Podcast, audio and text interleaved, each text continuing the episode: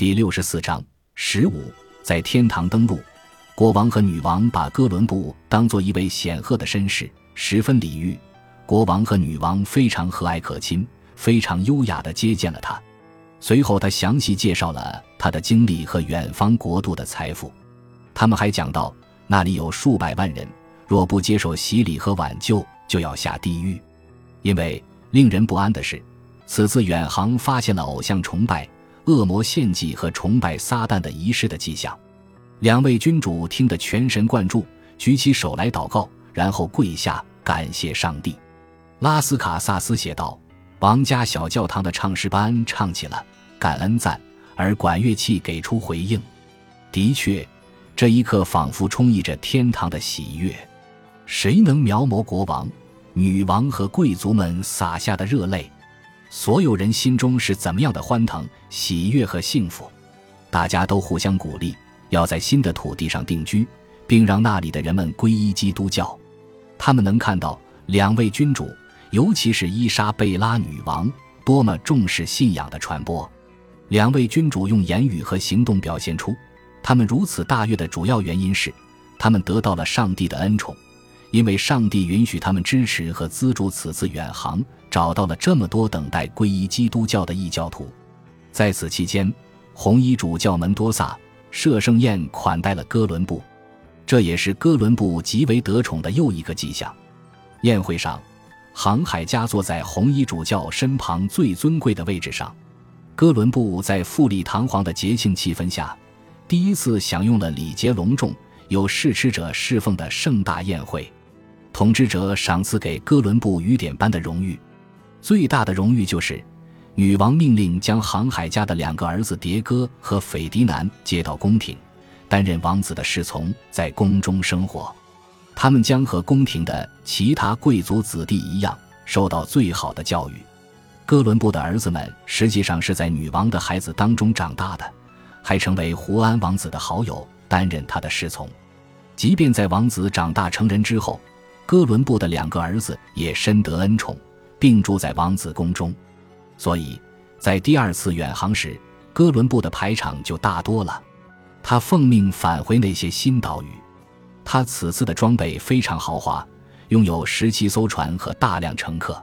很多有权有势的人争先恐后的要参加远航，去往那神奇的土地，那遍地黄金的人间天堂。人们翘首以盼。期望那唾手可得的财富。六个月后，哥伦布再度出发。在随后的岁月里，由于哥伦布的第二、三、四次远航的结果不同，他的命运也兴衰沉浮。他坚守自己的信念，即自己找到了通往印度的道路。尽管越来越多的如山铁证表明，他发现的其实是欧洲世界此前不知晓的一块新大陆。哥伦布始终相信。他最坚定的支持者和最可靠的捍卫者是女王。此时，他俩的关系正处于巅峰。他用宫廷爱情的口吻向她说话。他的最高级廷臣被允许这样放肆。他在给女王的一封信中写道：“我的欲望的钥匙已经在巴塞罗那给了陛下。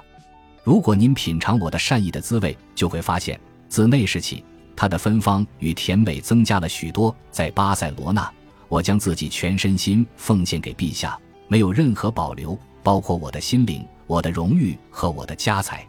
然而，就在哥伦布认可伊莎贝拉的赞助的重要性的同时，在欧洲其他地方，他发挥的作用却被人抹杀了。二月十五日，哥伦布在葡萄牙登陆之后，给路易斯·德桑唐赫尔写了一封信，记述自己的远航。这封信是和另外一封给王室的信一起发出的。哥伦布描绘了远方岛屿的美丽、丰富的自然资源，他看到的美丽的裸体土著，男男女女都一丝不挂，像刚从娘胎出来一样，唾手可得的遍地黄金，以及凶残食人部落的存在。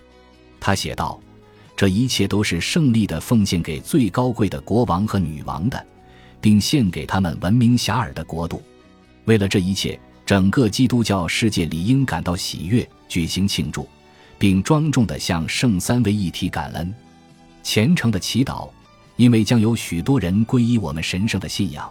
此后还能给我们带来物质利益。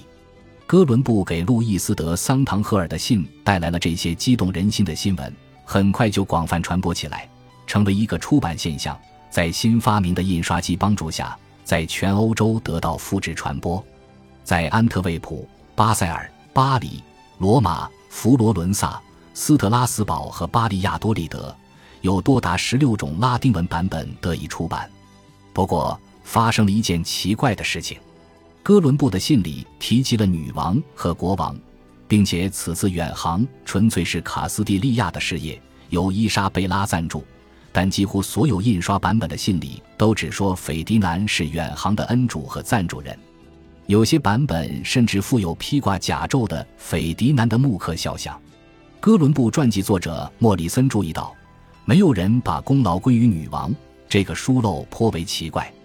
而且，这些印刷版本在提到哥伦布发现的岛屿时，具体讲到了费尔南迪纳岛和其他岛屿，而哥伦布以女王的名字命名的岛屿——伊莎贝拉岛，却莫名其妙地变成了美丽的岛。